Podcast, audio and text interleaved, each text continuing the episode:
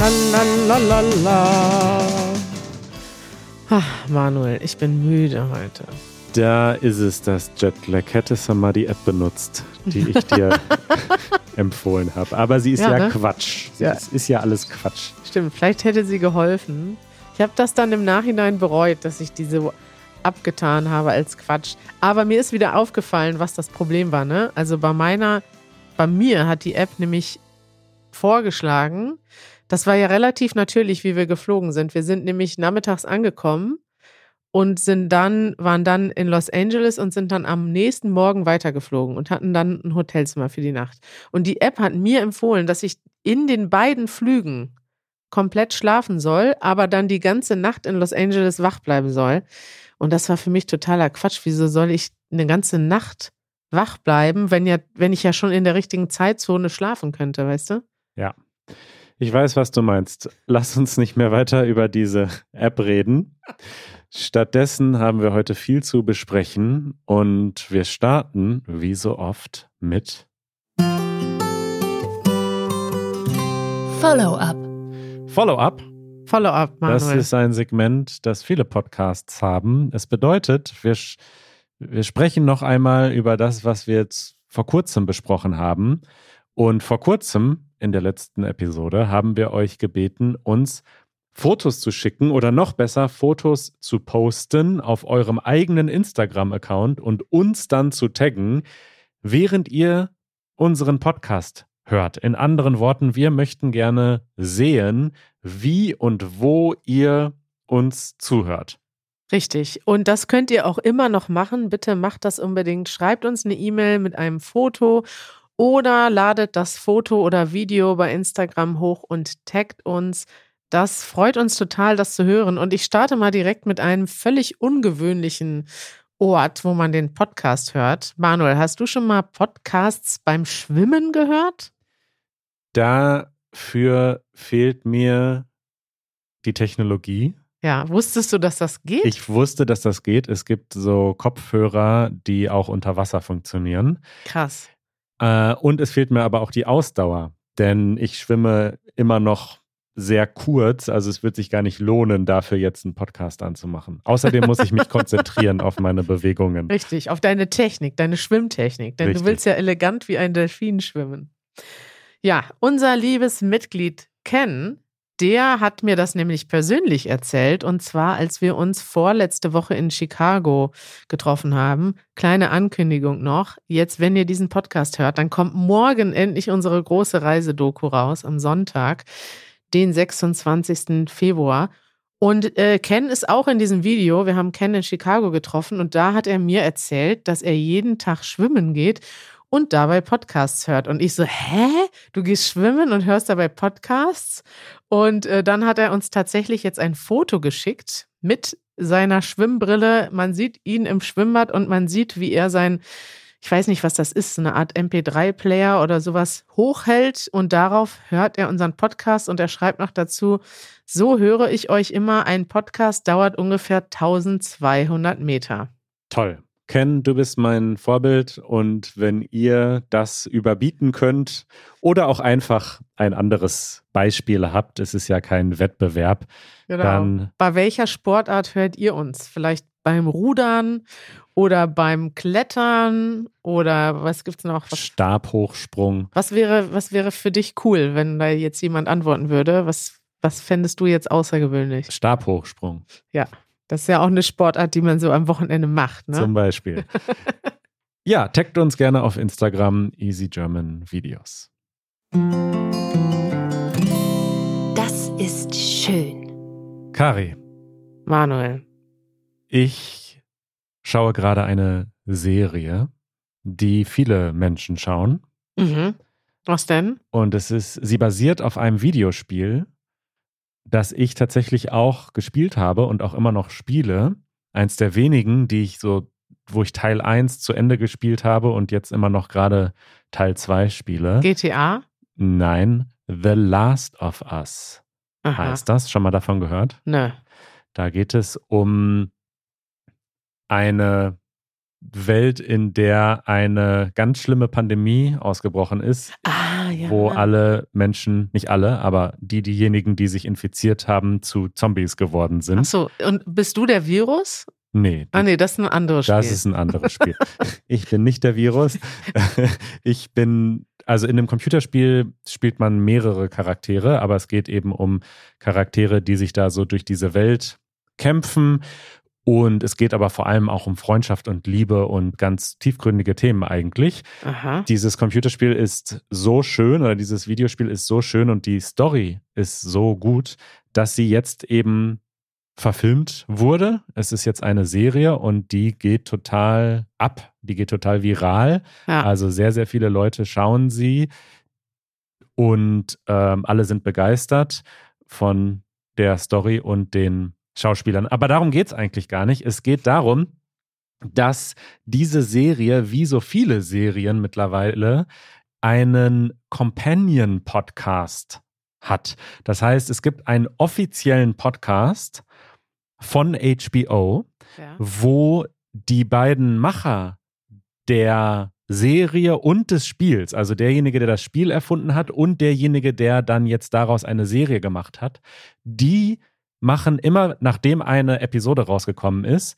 machen die eine Podcast-Episode und sprechen dann darüber, wie es dazu gekommen ist, wie das war, das zu drehen, was sie für Entscheidungen getroffen haben, wieso sie das so gemacht haben und nicht so. Aha. Und es ist total schön, weil man dann quasi am nächsten Tag, wenn man diese Episode hört, quasi das nochmal guckt, irgendwie so vor dem inneren Auge und total viel Insiderwissen bekommt. Und ich finde dieses Konzept Companion Podcast total genial. Also Companion Podcast heißt ein begleitender Podcast.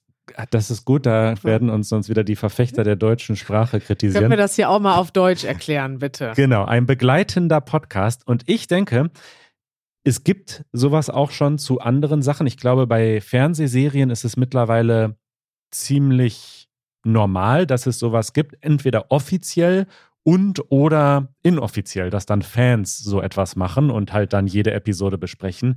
Ich finde, man könnte das noch zu viel mehr Dingen machen. Es gab auch, äh, vor ein paar Monaten gab es ja diese Berlin-Tour von Die Ärzte, eine Mhm. meiner Lieblingsbands. Ah ja, wo du Corona bekommen hast. Das ist eine Randnotiz, die nicht zur, nicht zur Sache tut.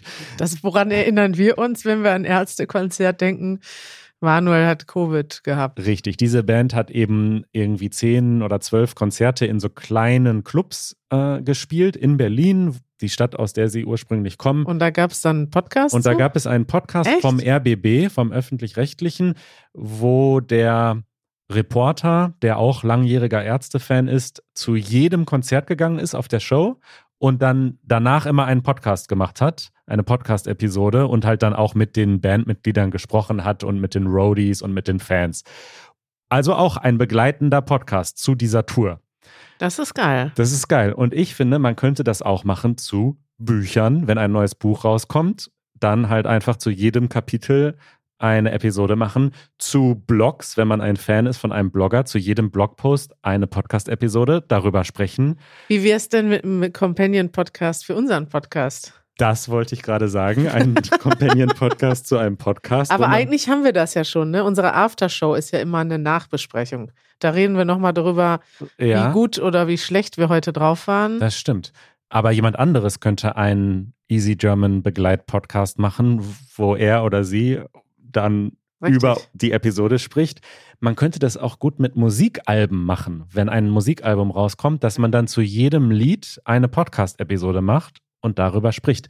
Ich finde dieses, diese Idee, dass man einen Podcast macht, wo man etwas anderes, ein anderes Medium begleitet, toll und möchte alle, die irgendwie äh, einen Podcast starten möchten, animieren, da mal drüber nachzudenken. Ja, okay. Ihr könnt ja mal gucken, ob einer von euch hier vielleicht einen Begleitpodcast zu Easy German machen möchte.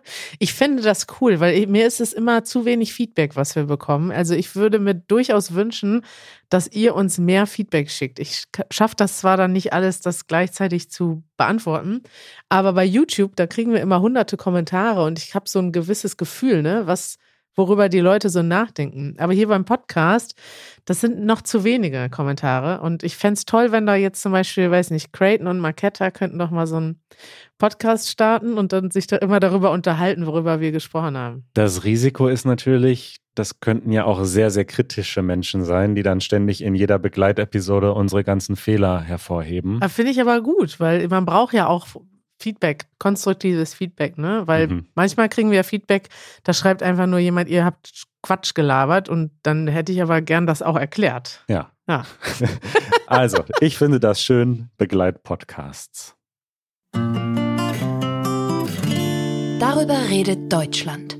Manuel, diese Woche gibt es ein trauriges Jubiläum. Vor einem Jahr genau hat der Krieg in der Ukraine begonnen und das ist etwas, über das wir in Deutschland sprechen, natürlich vor allem auch in der Ukraine gesprochen wird, in ganz Europa, in der ganzen Welt eigentlich. Ich bin jetzt, wir sind ja gerade zurückgekommen aus den USA und es hat mich irgendwie sehr positiv überrascht, dass es dort in vielen Städten äh, auch sehr viele ukrainische Flaggen an den Wänden gab oder aus den Fenstern rausgehangen haben. Das sieht man in Berlin zum Beispiel auch, dass viele sogar Regierungsgebäude zum Beispiel Solidarität mit der Ukraine zeigen und große ukrainische Flaggen haben. Und ähm, ja, das ist so ein einschneidendes Erlebnis. Das hat irgendwie nicht nur die Ukraine und Russland, sondern irgendwie vor allem auch Europa und die Welt verändert. Und ich dachte, da müssen wir nochmal drüber sprechen. Absolut. Ich weiß noch, als das anfing vor einem Jahr, als, als Russland die Ukraine angriff, nachdem es da irgendwie so eine Woche lang diese diese Warnung auch gab, gerade aus den USA, dass das wirklich passieren könnte und es dann wirklich eingetreten ist, das war total surreal und wir haben das alle nicht so richtig fassen können.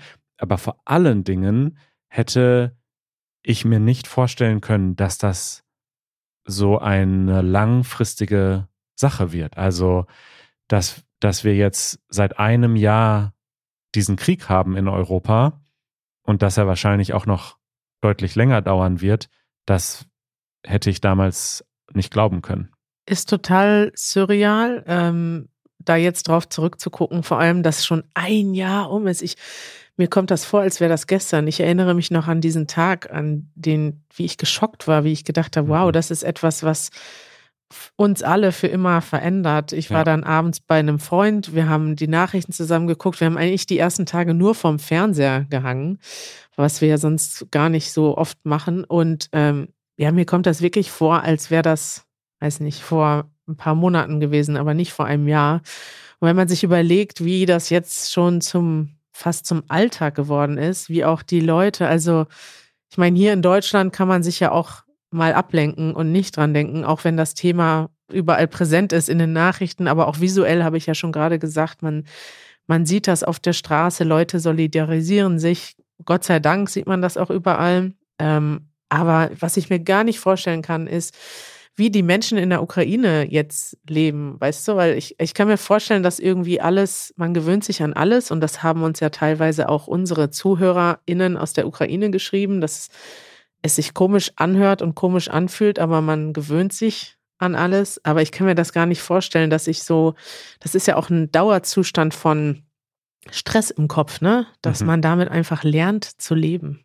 Ja, und es ist ja auch unmöglich für die Menschen, die in der Ukraine leben, das auszublenden. Jetzt vor ein paar Tagen war Biden äh, zu Besuch in Kiew und selbst als er da war, gingen dann diese Fliegeralarme oder diese Raketenalarme los, die die Menschen warnen. Und das ist ja eine permanente Bedrohung und permanent allein ein akustisches Signal. Und ich, ich habe nur mal solche Alarme, solche Sirenen, nur mal als Test miterlebt. In der Schweiz, wo ich gelebt habe, gibt es jedes Jahr so einen, einen Test, wo dann alle Sirenen heulen. Und allein das ist schon irgendwie so ein bisschen nervenaufreibend, wenn dann plötzlich in der ganzen Stadt die Sirenen losgehen, obwohl man weiß, das ist einfach nur ein Test. Aber wenn man das ständig hat und das eine reale Bedrohung ist, kann man sich kaum vorstellen, was das, was das auslöst.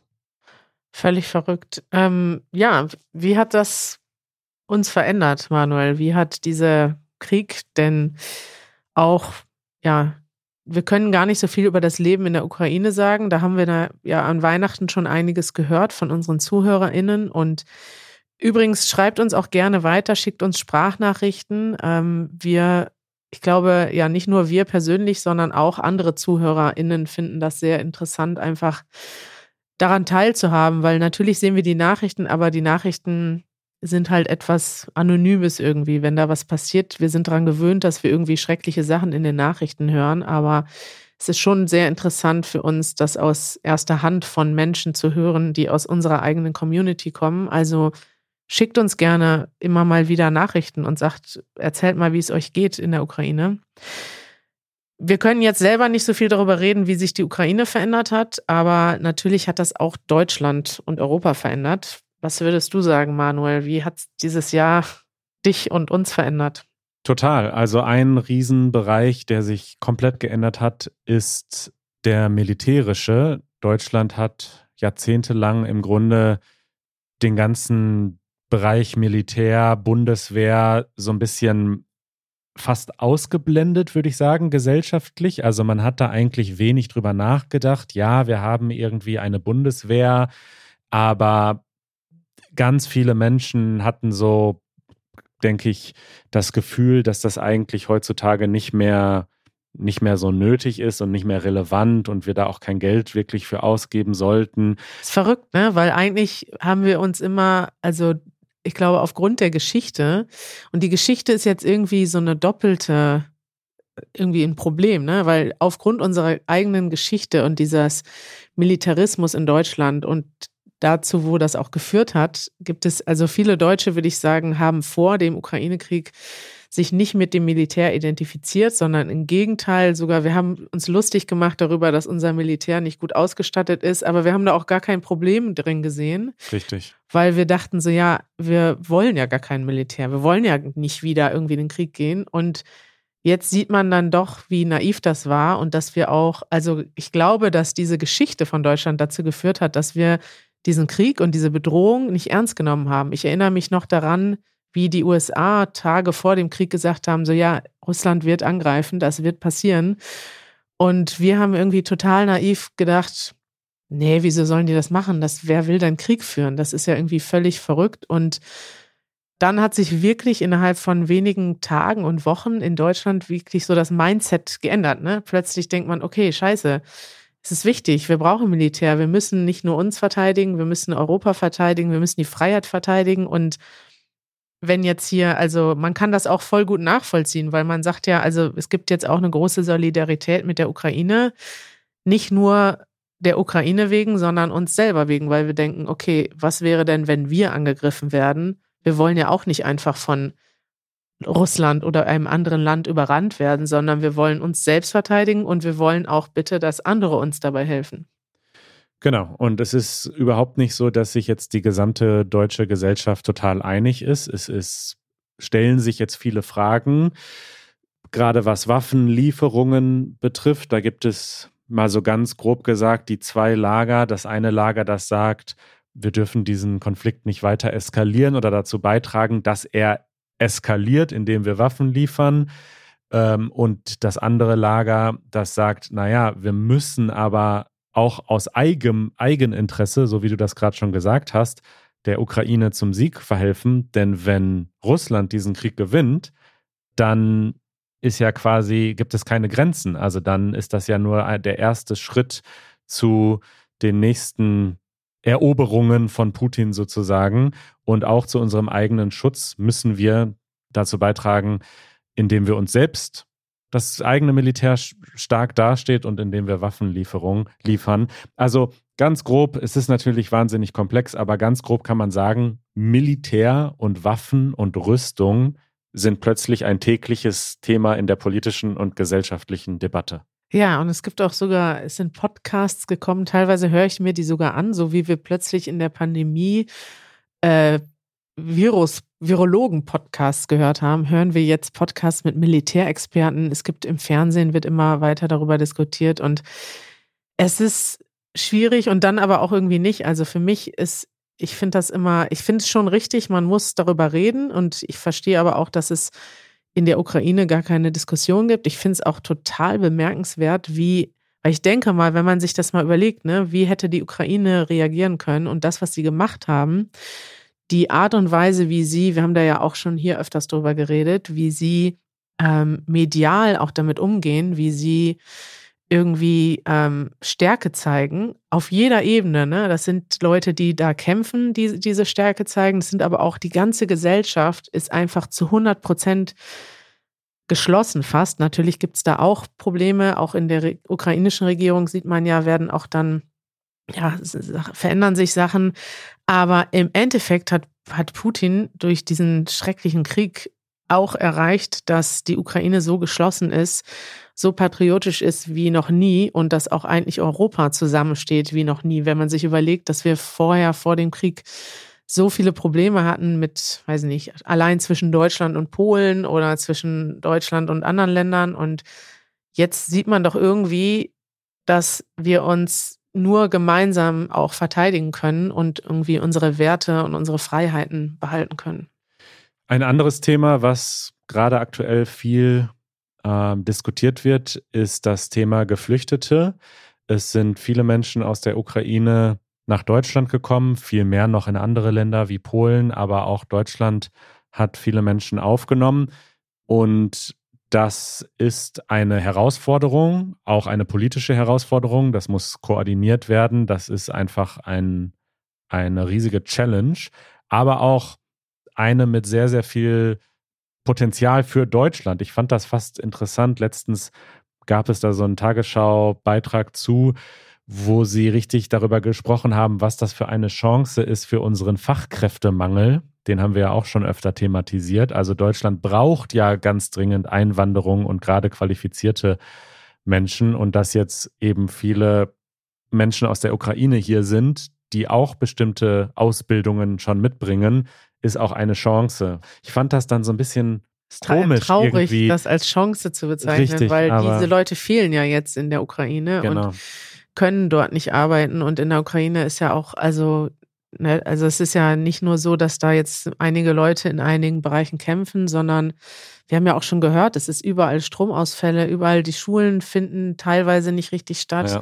Die Leute können ihre Arbeit nicht mehr ausführen. Das ist ja so, solche massiven Konsequenzen. Es ist auch interessant, kann man vielleicht irgendwann nochmal anders drüber sprechen, wie sich so die Herangehensweise in Deutschland zum Thema Flüchtlinge geändert hat. Viele Syrer würden jetzt auch vielleicht sagen, ey, wie krass, ne? Als, als wir nach Deutschland gekommen sind, 2015, 2016, gab es riesige, massive Ängste, Widerstand. Die AfD ist groß geworden und jetzt plötzlich geht es alles. Es hat natürlich mit vielen Sachen zu tun, glaube ich auch, dass man aus der Zeit gelernt hat und gelernt hat, okay, ist jetzt doch alles gar nicht so schlimm. Man kann auch eine Million Flüchtlinge aufnehmen und nicht, also es passiert nichts Großartiges Negatives, sondern im Gegenteil sind viele von den Menschen, die vor fünf, sechs Jahren gekommen sind, heute äh, arbeiten hier, studieren, sind schon als deutsche Staatsbürger einge, eingebürgert worden. Und so sieht man das jetzt ja in der Ukraine mit den Menschen, die hier sind, auch. Apropos mal noch krasser, ne, wenn man sich sieht, anguckt, wie viele Leute Polen aufgenommen hat und wie die Leute dort zusammenhalten. Also, das ist echt eine positive Geschichte. Man hört wirklich wenig Negatives und das ist auch etwas, was, also diese Solidarität, die entstanden ist, ist auch etwas, was ähm, in einem gewissen Sinne positiv ist, auch wenn es eigentlich ja nichts nichts Positives gibt, gibt an diesem Krieg, aber zumindest sieht man doch, dass die Menschen zusammenhalten. Und das haben uns ja auch viele UkrainerInnen berichtet, dass sie auch positive Gefühle in diesem Krieg haben, weil das Land noch nie so zusammengehalten hat und man auch sieht, dass andere Menschen einen unterstützen. Ja. Ganz anders die Lage in Russland. Ich habe persönlich das Gefühl, dass man irgendwie immer weniger einfach mitbekommt, was da so innenpolitisch passiert, also zumindest so wirklich. Ne? Man, man hat jetzt irgendwie diese, diese Rede von Putin ähm, gehört, wo er dann irgendwie sich ausgelassen hat und gesagt hat, der Westen ist schuld und so weiter. Aber was die Menschen in Russland so denken im Durchschnitt und machen im Durchschnitt, ich habe das Gefühl, davon hört man immer weniger. und Russland ist immer mehr so abgeschnitten, einfach. Ja, total. Also total beunruhigend, wird immer mehr zu einem total totalitären Propagandastaat, kann man eigentlich sagen, wo die Leute, und ich kriege das schon mit, ich gucke ja immer noch die, die, äh, wie heißt das, die Interviews, die wir bekommen bei Easy Russian, dann arbeiten wir ja auch mit diesem 1420 Channel zusammen. Und wenn man das anguckt, wie die Leute auf der Straße reden, wie, wie, weiß nicht, wie, was die denken, was die für einen, für einen Blick haben. Also es ist einfach unvorstellbar, das ist wirklich wie die Geschichte wiederholt sich. Also das, was irgendwie in den 30er Jahren in Deutschland los war. Die Leute glauben daran, dass dieser Krieg Sinn macht. Sie glauben daran, dass Putin ein, ein toller Anführer ist. Und es ist irgendwie wirklich erschreckend, dass man, ich kann mir das kaum vorstellen, weil heute, es ist ja eben nicht 1930. Es gibt nicht nur einen Fernsehsender, sondern die Leute haben YouTube. Die können doch sehen und hören, was wir machen. Und ja, das ist eben das Schlimme. Also alleine, dass man in, und das hören wir ja auch von unseren Freunden in Russland, dass alleine dadurch, wenn jemand zum Beispiel kein Englisch spricht oder Deutsch oder sowas, gibt es ja keine anderen Quellen mehr, fast nicht. Also alle russischen Quellen, die kritisch sind, wurden im eigenen Land gebannt. Im Fernsehen kann man gar nichts mehr sehen, was irgendwie nicht der Staatspropaganda folgt. Und plötzlich sind wirklich die Leute gebrainwashed und denken alle, das, was sie im Fernsehen sehen, ist die Wahrheit. Und bevor ihr uns schreibt, wir wissen, es sind natürlich nicht alle und diejenigen von euch aus Russland, die uns zuhören, denken ganz sicher nicht so. Aber man liest eben immer wieder, dass es zumindest über die Hälfte aller Menschen in Russland ist, ja, die mehr, diesen ja. Krieg unterstützt. Ja. Und, ja. Und das ja. ist unglaublich. Das ist wirklich. Und die meisten wissen gar nicht, was passiert, wirklich. Ne? Und wenn man sich anguckt, ich habe noch einen einen, vielleicht einen Artikel mitgebracht, den ich hier verlinke, der hat mich richtig schockiert, weil da wurde das mal in Zahlen aufgearbeitet. Das war ein, ein Bericht aus dem Tagesspiegel, hier eine Berliner Zeitung, und die zitieren aus einem britischen Geheimdienstbericht. Und im Moment, also sterben 2000 russische Soldaten für 100 Meter Landgewinn. Wenn man sich mal anguckt, wie, also wie furchtbar schon, also Russland mit der Ukraine umgeht, was sie dort für Kriegsverbrechen machen. Das ist ja schon krass. Aber auch über, zu überlegen, wie kann man denn mit den eigenen Menschen so umgehen? Wie kann man denn die eigenen Soldaten in einen Krieg schicken, ohne irgendeinen Sinn, ohne irgendeinen, also, und, und dann auch so wenig es passiert ja nichts. Die haben ja nichts davon. Man sieht einfach daran, wie, was für ein furchtbarer Mensch Putin ist und auch all die Leute, die ihn unterstützen.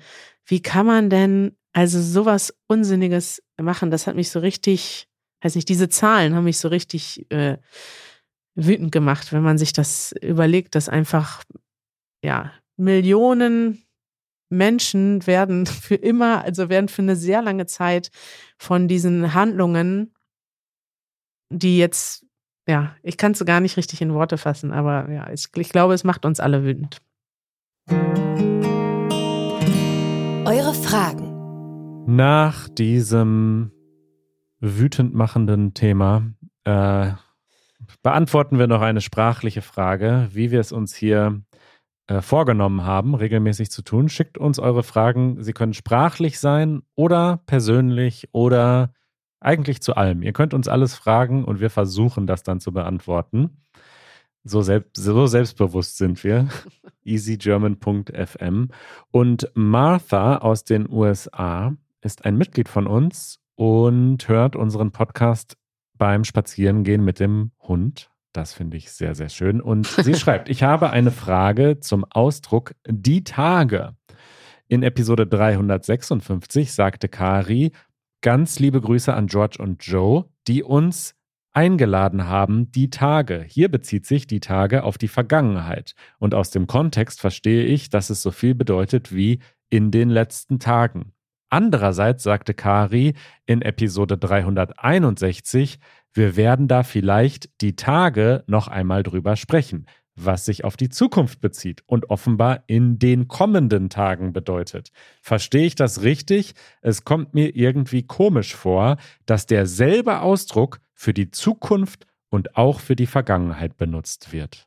Das ist so witzig, ne? Ich habe da noch nie drüber nachgedacht, aber klar, das klingt total bekloppt, wenn man das so übersetzen würde. Ne? Wenn ich jetzt auf Englisch sagen würde, I'll meet you in the days.